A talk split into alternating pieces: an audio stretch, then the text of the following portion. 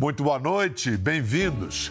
Nós outros humanos somos meio São Tomé, só acreditamos no que vemos. Não há, por exemplo, equivalente a microscópio ou telescópio para ouvir o barulho pequenino ou o som distante. Ou melhor, não havia. Nossas convidadas de hoje estão à frente de um grande salto científico numa área recente de estudo na biologia, a bioacústica digital. Microfones menores e mais baratos são os novos instrumentos que pesquisadores posicionam como ouvidos eletrônicos por todo o planeta, do Ártico à Amazônia, e revelam sons e relações sônicas na natureza que até agora permaneciam desconhecidas. Espécies que pensávamos mudas usam a voz. Fêmeas tidas como mães desnaturadas expressam cuidado parental plantas emitem sons. Isso e muito mais. A exploração está só começando. Hoje, nossas guias pelas paisagens sonoras do mundo e os seus oceanos sônicos são as desbravadoras da bioacústica no Brasil, Renata Souza Lima e Camila Ferrara. Olá! Olá! Vocês estão me ouvindo bem em todas as frequências do ouvido humano. Alto e claro. Renata, vamos lá, para começo de conversa, o que é bioacústica em linguagem de TV aberta, hein? Então, Bial, muito obrigada aí por esse espaço né, que você está nos dando para a gente falar sobre os sons da natureza. Né? Bioacústica é o estudo dos sons da vida como aí o título né, desse programa, O Som da Vida, a gente estuda na bioacústica todos os sons que emanam da natureza. Né? Antes a gente estudava só é, na bioacústica os sons dos animais, aí isso foi ampliando, né? como uma disciplina que agora é chamada também de ecoacústica, né? que vai explorar aí todas as interações entre seres vivos e seu ambiente aí mediados pelo som. E, e, como é que você se interessou? Como é que essa, esse mundo se abriu para você, Renata? É, a gente em casa sempre foi muito musical, né? Meu avô tocava violino, né? Tinha saraus em casa, então assim, para mim música sempre fez parte da minha vida, mas eu adorava assistir aquele flipper, não sei se você lembra na TV Globo. Claro que eu lembro. Eu lembro muito antes de você ser nascida, eu já via o Flipper. Você deve ter eu visto naquela, naquelas reprises, que você é muito jovem. O Flipper é antigo. Não, pois é, eu sou um pouquinho antiga também. Mas o Flipper, é... aquilo ali, aquele de ficar falando com, assim, demonstrando aquela, aquela interação com aquele menino, aquilo me encantou, né? E mais tarde, né, eu fui fazer balé, então assim, tinha sempre música e movimento, então isso para mim era meio orgânico, mas é, eu fui descobrir mesmo a bioacústica quando eu tive a oportunidade de ouvir, né, na realidade foi uma balejo Bart, a primeira vez é, usando uma camisinha no microfone, bem assim, uma coisa bem tupiniquim. A gente Alta tecnologia, água, botar um, Alta uma tecnologia. Camisinha. Não tinha hidrofone. Você está falando de acústica digital, eu sou daquela época da acústica analógica, né? Gravava uhum. em fita cassete. E e, bom, a partir daí foi só um sonho que virou realidade né? Aí fui fazer mestrado com isso, doutorado e agora estou aqui na UFRN, né?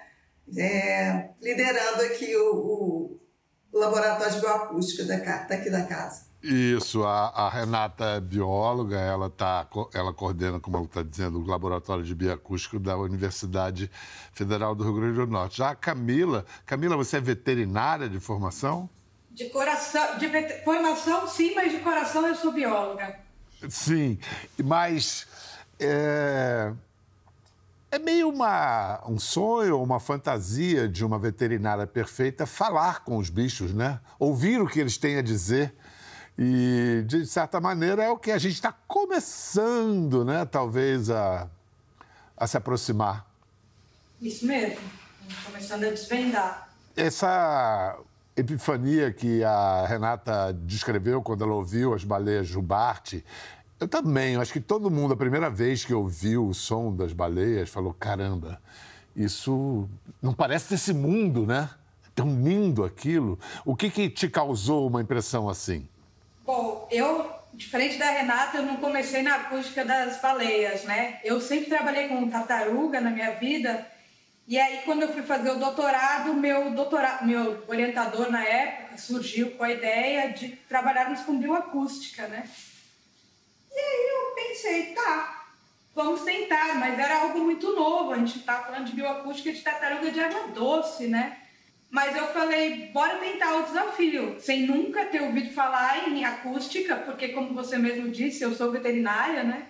Então não tive formação na área, eu não sabia para que lado ia acústica. Mas vem cá, a tartaruga não é um bicho muito é, atendido por veterinários em geral. Como é que você encanou com os quelônios? Que, que, que paixão foi essa?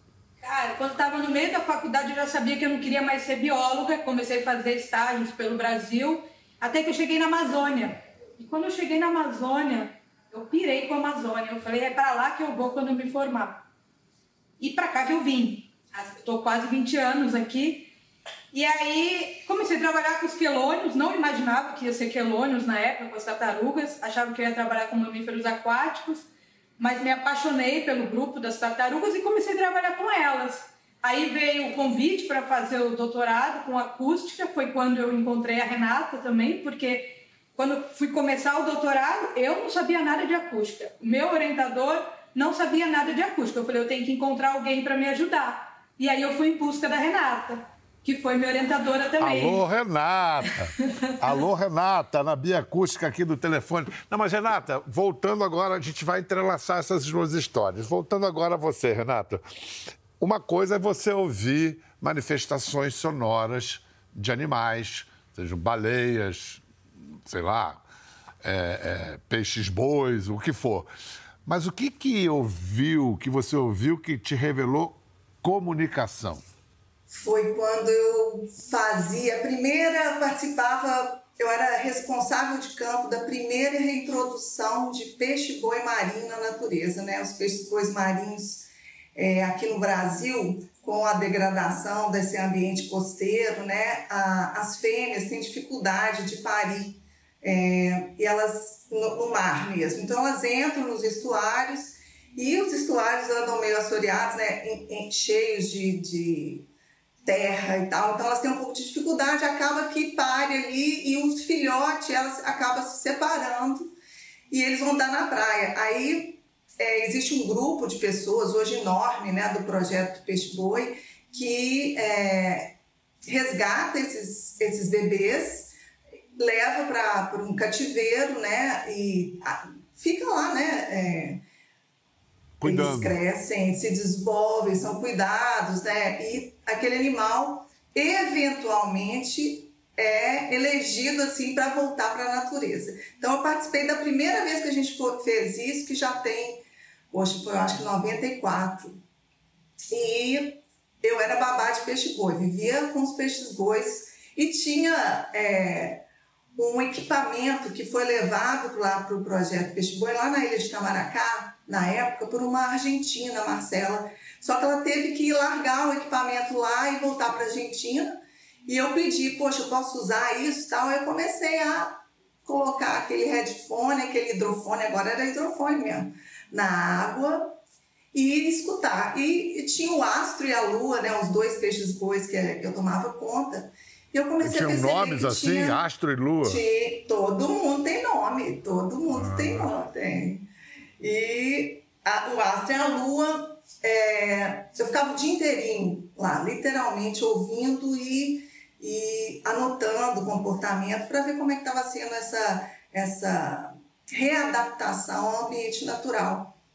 E eu percebi que tinham dois sons diferentes, dois timbres diferentes, né? Eu falei, pô, dois sons, dois bichos, será que eles têm uma identidade vocal e eles conseguem se reconhecer e conversar? E eu levei essa pergunta para o meu mestrado e acabou que eu, que eu realmente descobri que sim, né? Eles têm vozes diferentes, cada indivíduo como nós, né? Temos esse, se atende o telefone, sabe que sou eu, eu sei que é o Bial, né? Eu sei que é a Camila, porque a gente tem esses timbres diferentes e os peixes bois têm, e eles usam isso, as mães que dão de mamar dois anos para os seus filhotes, usam isso para dar de mamar para o filhote certo, né? Para o seu filhote. Então Olha. tem reconhecimento, é, é muito bacana isso. Que espetáculo! Mas vem cá, a tartaruga, que é proverbialmente um animal silencioso, pelo menos era o que a gente pensava até agora, brevemente diz o, o, o, essa espécie que você estuda, principalmente, a tartaruga da Amazônia, é grande, é pequena? Quais são as características dela? A tartaruga da Amazônia é o maior quelônio da América do Sul. Ela chega a medir até 90, 100 centímetros de comprimento de carapaça, então é um animal grande. Ela está distribuída aqui na Amazônia, são oito países que ela ocorre, ocupa pouco mais de 60% da bacia amazônica. Então é uma espécie amplamente distribuída, né? E hoje é uma das espécies mais ameaçadas da Amazônia, principalmente devido ao tráfico de ovos e carne. Camila, tem uma professora canadense que é uma fera da, da bioacústica internacional, lançou um livro chamado The Sounds of Life, Os Sons da Vida, e ela se referindo à sua pesquisa, Camila, sobre a comunicação das tartarugas da Amazônia, ela disse que é uma história de mistério. De que mistério ela está falando? É porque quando a gente começou a trabalhar, a gente não sabia absolutamente nada de acústica de tartaruga. Tinha tido um primeiro trabalho que tinha sido feito na Austrália, uma espécie de lá, Quelodina oblonga, aliás, colei, desculpa, mudou o nome, e era isso que a gente sabia. Então, quando eu comecei o doutorado, a Renata teve até muita coragem de fazer a parceria comigo, a gente começar a trabalhar junto, porque a gente não sabia nada. A gente não sabia nem direito por onde começar o trabalho. E aí a gente falou, bom, vamos começar pelos indivíduos adultos, vamos ver se realmente tem som. A gente escolheu essa espécie porque ela é uma das espécies mais sociais do mundo, né? Muito dos comportamentos dessa espécie, daqui a pouco eu posso explicar um pouco mais, é muito social. Então a gente falou, se tiver que ter som, provavelmente vai ser nessa espécie que a gente vai encontrar. E aí a gente começou, vamos testar os adultos? Vamos. Comecei no cativeiro, ah, encontrei som, vamos para a natureza? Vamos. Aí começou o desafio maior. Porque uma coisa é você estar tá no cativeiro, ambiente isolado, só os bichos ali na piscina, e aí quando eu cheguei no rio? Tem um monte de coisa acontecendo, tem uma dinâmica gigantesca.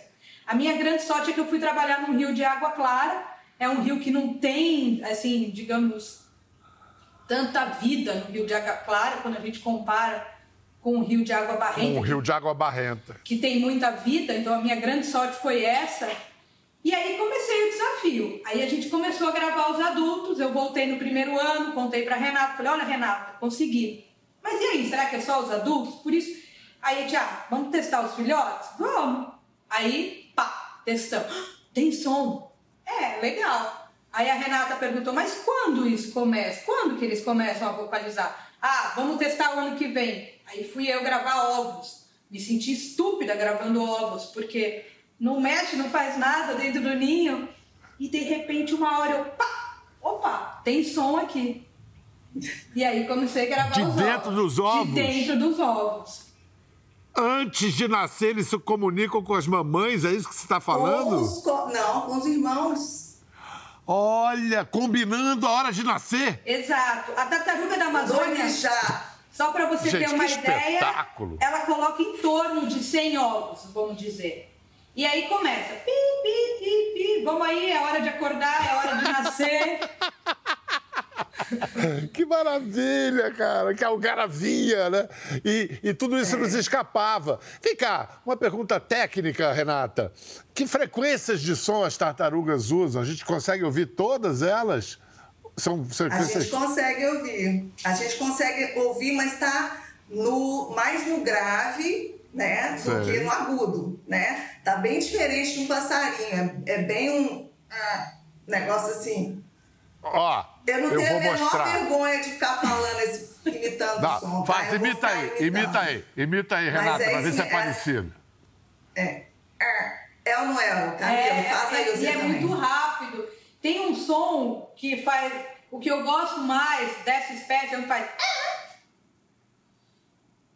Tem um que é.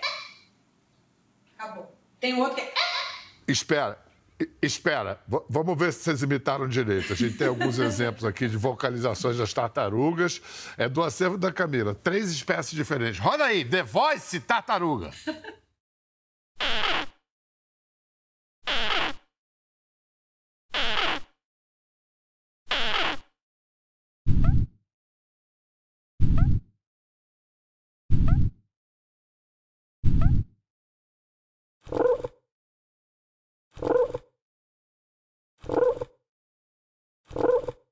essa emissão, elas, elas não têm cordas vocais como nós. E a, a emissão a delas ou, ou, tem algo semelhante? A gente não sabe. A gente não sabe como o som é emitido. A gente. É, ninguém sabe ainda. Outra coisa, é, comparado ao ar, qual é a qualidade da propagação do som debaixo d'água? A velocidade da propagação do som embaixo d'água é muito maior do que no ar. Até por isso, uma das coisas que quando a gente começou a pensar em acústica para tartaruga foi uma das coisas que levou a gente a pensar, por que não, né? Afinal, o ambiente aquático, você tem baixa visibilidade quando você compara com o ar. E aí você pensa, por que não usar o som para se comunicar? Até porque na Amazônia, por exemplo, a água é muito turva na maioria dos ambientes, né? Então, o som seria uma excelente forma de se comunicar, até porque as tartarugas, a gente viu que elas conseguem moldar esse sinal de acordo com o ambiente que elas estão. Tanto que a gente tem frequências mais altas e frequências mais baixas. Que espetáculo! E o barulho que os seres humanos fazem dentro d'água não, tá, não perturba muito a galera, não? Perturba, perturba. É, em 96, eu estava a bordo de um, uma embarcação que estava fazendo é, um monitoramento de uma área que ia ser utilizada para sísmica. Sísmica é, é um, um estudo que se faz do subsolo marinho para saber se tem gás, se tem petróleo, né? Então você lança muita energia com um canhão de ar comprimido e essa energia quando volta te dá essa informação do que tem lá embaixo.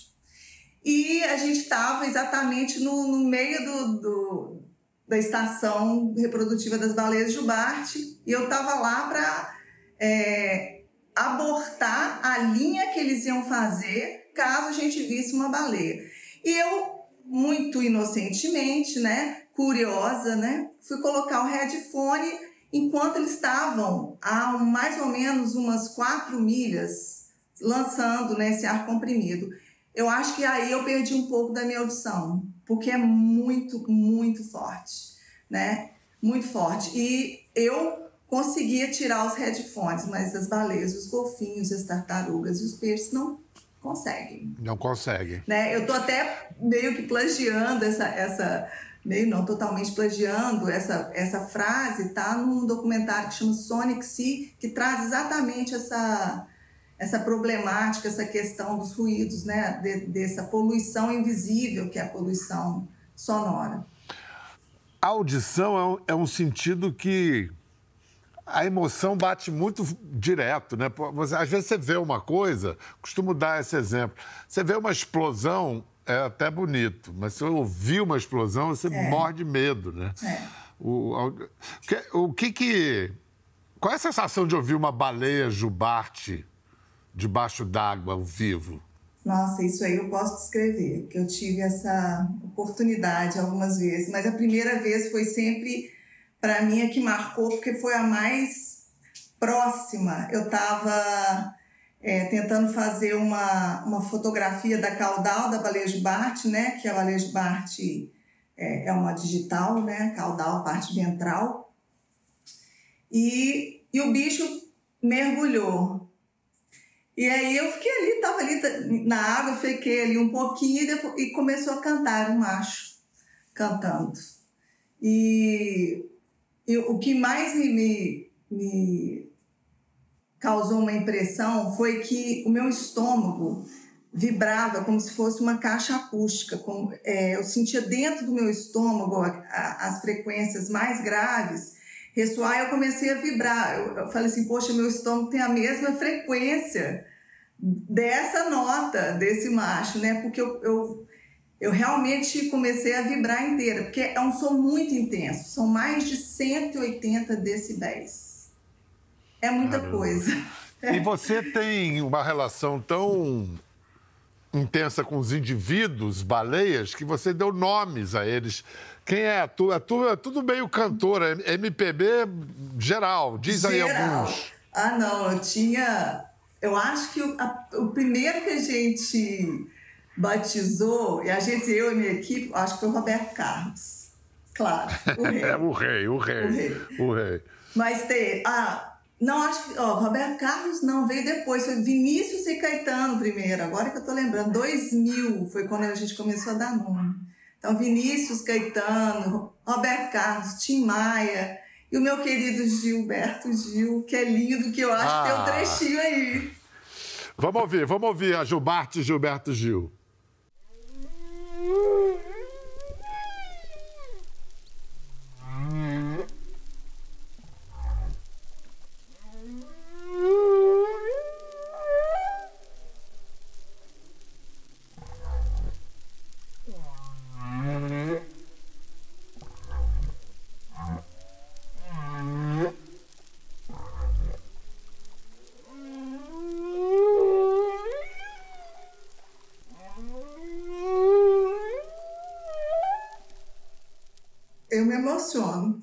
Mas é emocionante. Você consegue reconhecer indivíduos? Aí já é demais, né? Não, é, consegue sim. Né? Existe um, um, artigo de um japonês é, que traz um pouco dessa, dessa, é, desse reconhecimento, mas é uma evidência científica assim, um pouco. Ela é, vamos dizer assim, limitada. Né? A gente não tem muitos trabalhos que mostram isso porque é muito difícil por quê? Porque você tem que gravar todos os indivíduos, não dá para colocar igual eu colocava peixe-boi em cativeiro para saber, esse é aquele que eu estou gravando, né? E, e não dá para combinar com a baleia, passa aqui perto do meu, né? Então é um pouco difícil. E o que acontece é que o som, essa melodia, ela vai se alterando ao longo da estação reprodutiva. A gente tem os hits do verão, né? Aqui na Bahia, né, em Abroz, no Banco dos Abroz, a gente tem o hit do inverno, né, que é o hit das baleias Jubarte. E, é, bom, a minha hipótese pessoal é que a, é, a fêmea ela está selecionando machos que têm habilidades cognitivas, que habilidades assim, né, do, do cérebro, que de memória e também de criatividade. Então são jazzistas, né? Eles, eles começam a improvisar e aquele improviso, né? É, pega, né? É, pega e vira moda e aí eles vão convergindo, né? Eles vão todos imitando uns aos outros. E no fim da, da estação reprodutiva você tem um canto diferente daquele do início da temporada. É, é fantástico. E essa mudança, ela ocorre de maneiras diferentes em diferentes partes do mundo, né? Com diferentes populações. Quando você, por exemplo, eu, eu é, colaborei com um colega que gravou no Gabão, né? Então, as baleias baianas e as africanas, elas cantam o mesmo hit e mudam ao mesmo tempo. Quer dizer, elas estão em contato pelo menos acústico, né, para passar essa cultura é uma cultura acústica, que, né? É um negócio que, é, maluco. É uma coisa, olha, vocês estão abrindo aí um novo caminho, mas é um negócio espetacular. É. E primeiro, pelo que você falou das baleias, não são só os humanos que fazem canções de amor para namorar, né? Pelo jeito, as baleias também, e, e o negócio pega e vira moda, rede de verão. Olha, eu quero falar de outra área da bioacústica, que são os experimentos com playback. Elefantes africanos, por exemplo, grandes mamíferos é, eles emitiram um ronco específico em resposta ao som no norte do Quênia. É, tipo, são humanos, fujam, se alertaram. E tem a coisa da, da, da, reação deles às gravações de abelhas. Elefantes teme muito abelhas, né? Você pode imaginar por quê. Então, olha só um experimento que fizeram com os elefantes reagindo ao som de abelhas. Scientists from Save the Elephants and from Disney conducted bee playback experiments to confirm that elephants really do run away from bees. and also see if they communicate about bees by warning other nearby elephants. Looks like there's a family over here to the right. Here's how the experiments work. First, we find elephants resting under trees. Second, we drive around the elephants and carefully place hidden microphones to record their rumble vocalizations. Third, we place a wireless speaker near them. When we're all ready, we play the bee sounds through the speaker, film their behavior, and the microphones pick up their rumble vocalizations. Well, our instincts turned out to be right. Elephants not only run away from bees and shake their heads to knock the bees away, but they also produce a special rumble that warns other elephants. When elephants hear this rumble alarm call, they run away and shake their heads just as if the bees were there. É verdade que até plantas reagem a vibrações e a músicas? Sim, é verdade, né? Que elas ouvem as plantas. A gente já sabia até há bastante tempo, sabe, Bial? É uma coisa meio que já tem bastante tempo que a gente sabe, né, que as plantas respondem, respondem é, fisiologicamente, né, até aumentando a, o teor nutritivo, por exemplo, de tomates, né, é, quando ouvem música, por exemplo. O que tá, foi descoberto mais recentemente é, são canais de comunicação química, né, que reagem à presença de predador ou a corte nas folhas. Né? Então, elas têm os canais de cálcio que comunicam com o resto da planta, né? Mas tem, tem uma descoberta super recente que, que meio que nos atordoou um pouco na bioacústica, que é a fitoacústica mesmo, as plantas produzindo ultrassons, né? Ou seja, sons tão agudos que estão fora da nossa capacidade auditiva, né? Na nossa sensibilidade. E quando são ressecadas, né? Elas estão desidratadas, falta água, ou quando elas também são é, expostas à, à, predação ou à corte, né? Então, sob estresse, as plantas gritam. Aí, menino, quando eu li isso, eu fiquei imaginando, poxa, a Amazônia deve estar gritando, né? Uma coisa bem louca. Camila, você já fez experimentos com playback, com as tartarugas? A gente fez poucos experimentos, foram bem poucos. A ideia, quando a gente fez os experimentos, era tentar atrair as fêmeas para desovarem em praias que a gente julgasse seguras. Porque, como existe muito forte essa coisa do consumo dos ovos, né? O período de reprodução é um período muito sensível. Então, a gente tentou, a gente começou a fazer esse tipo de experimento. A gente tocava o playback e esperava para ver se as fêmeas começavam a se aproximar das praias que a gente queria que elas desovassem. Mas foi algo muito pontual. E tem algum. Acredito que sim. sim. Sim. Acredito que tem, assim. Esses uhum. estudos com playback, Bial, desculpa, eu acho que. Por favor. É, mas eles, eles têm uma tradição muito grande é, na biologia com os pesquisadores de sapos e de aves. Né? Então, estudos de playback, eles, a gente descobre muita coisa sobre o sistema de comunicação animal porque você pergunta ao animal o que, que ele está percebendo, né? E através de uma resposta do, do comportamento ou do próprio canto, né, a emissão de alguns chamados, né, alguma resposta também vocal dos animais, você percebe que, que ele percebeu e qual seria a, a resposta àquele estímulo, né? Então tem muita coisa muito interessante, né, sobre, sobre isso. É.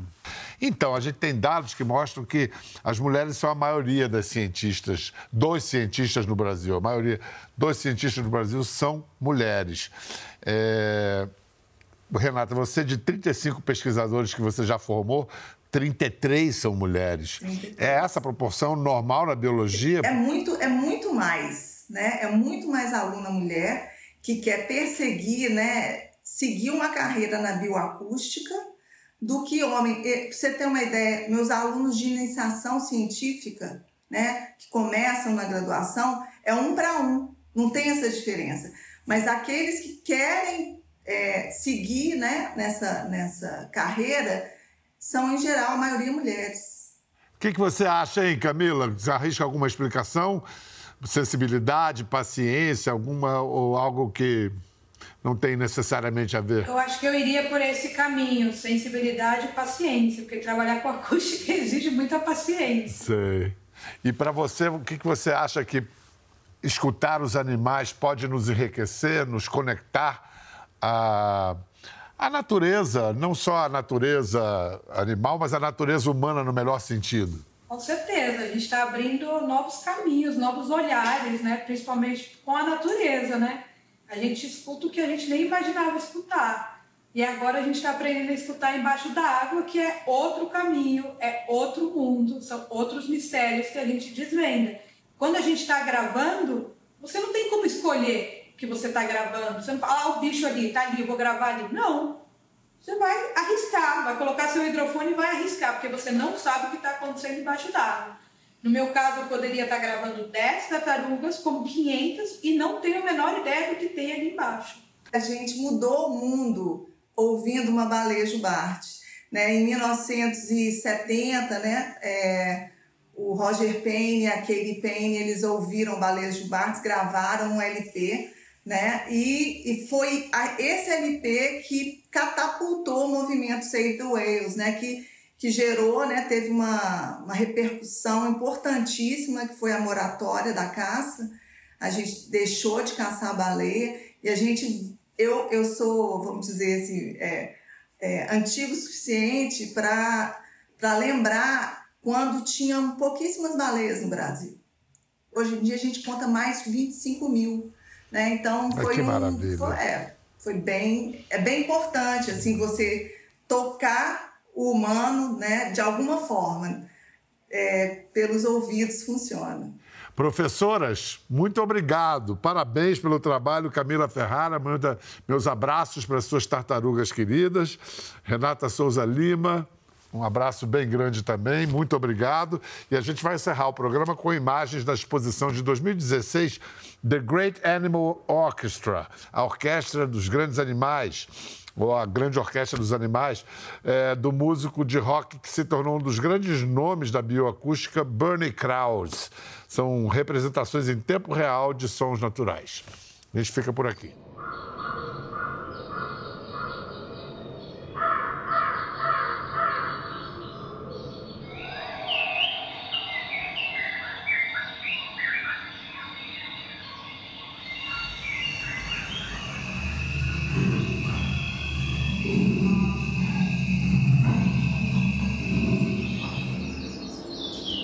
Ver as fotos e vídeos que comentamos aqui? Entre no Globoplay, busque a página do Conversa e assista o programa na íntegra. Até a próxima.